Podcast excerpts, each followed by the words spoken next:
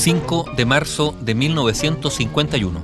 Ese día en Memphis, Tennessee, Estados Unidos, se grabó la canción que estamos escuchando, Rocket 88, Rocket 88, la canción que para muchos inició el rock.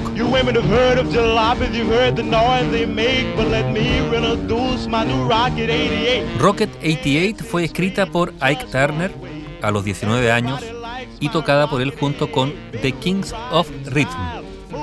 Ike Turner había nacido el 5 de noviembre del año 1931 en Clarksdale, en Mississippi. Sus padres eran Beatrice Cushenberry, una costurera, e Isiar Laster Turner, un ministro bautista, un religioso. Cuando era pequeño fue testigo de la muerte lenta de su padre después de ser golpeado por un grupo de personas blancas y comenzando la edad de 6 años, Ike fue abusado sexualmente por mujeres mayores. Dejó la escuela en octavo grado y empezó a trabajar como ascensorista en el Hotel Alcázar en el centro de Clarksdale. Había una estación de radio ubicada dentro del hotel y finalmente, porque le interesaba, le ofrecieron un puesto como DJ, como programador musical o control de emisión de radio. Ike se inspiró para aprender a tocar el piano después de escuchar a Top Perkins tocar en la casa de un amigo. Su madre le dio dinero para una clase formal de piano, pero él se lo gastó y aprendió a tocar boogie woogie con Perkins y más tarde aprendió incluso a tocar guitarra.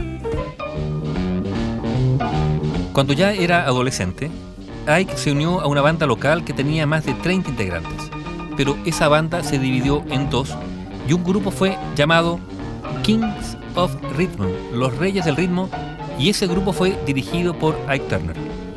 Ese 5 de marzo de 1951, Ike Turner y su banda grabaron Rocket 88, Rocket 88, en el estudio de grabación de Sam Phillips en Memphis.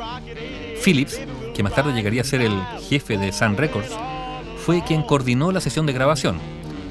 Phillips en realidad pretendía crear un sonido en el que convivieran música y cultura tanto blanca como negra, encarnando con ello el espíritu, decía él, de los nuevos Estados Unidos. Dado que Ike todavía no era mayor de edad, el crédito de la canción le fue dado a Jackie Brenston, el saxofonista del grupo de Turner, que también es la voz solista de la canción. Y se le fue dado también el crédito a sus Delta Cats, una banda que en realidad no existía. Todo esto para los derechos de autor. Caracterizada por sonoridades nuevas y por una energía formidable, esta canción, publicada bajo la marca Cheese, se encaramó a la cumbre de las clasificaciones del Rhythm and Blues.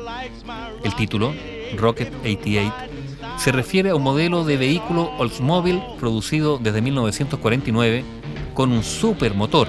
O sea, la canción expresaba el deseo de poseerlo y de manejar un auto de ese tipo. Para agradecer la publicidad, porque fue publicidad gratuita, General Motors le regaló uno de esos autos a quién? A Brenston, mientras que el pobre Turner no recibió ningún obsequio. Una curiosidad. Durante el traslado a los estudios de grabación, uno de los amplificadores de Ike se cayó desde el techo del auto. La reparación no fue perfecta y por eso el sonido parece un graznido. Y así nació, prácticamente sin saberlo, el primer ejemplo de guitarra eléctrica distorsionada. Como músico, Ike Turner contribuyó a muchos discos importantes de blues, Conoció a Anne Bullock cuando ella tenía 17 años en 1957 y le dio el nombre artístico de Tina Turner, la conocen ustedes, el año 1960, formando el grupo Ike and Tina Turner en 1960 y casándose en México dos años después. La adicción a la cocaína de Ike en la década de 1970 lo derrumbó todo.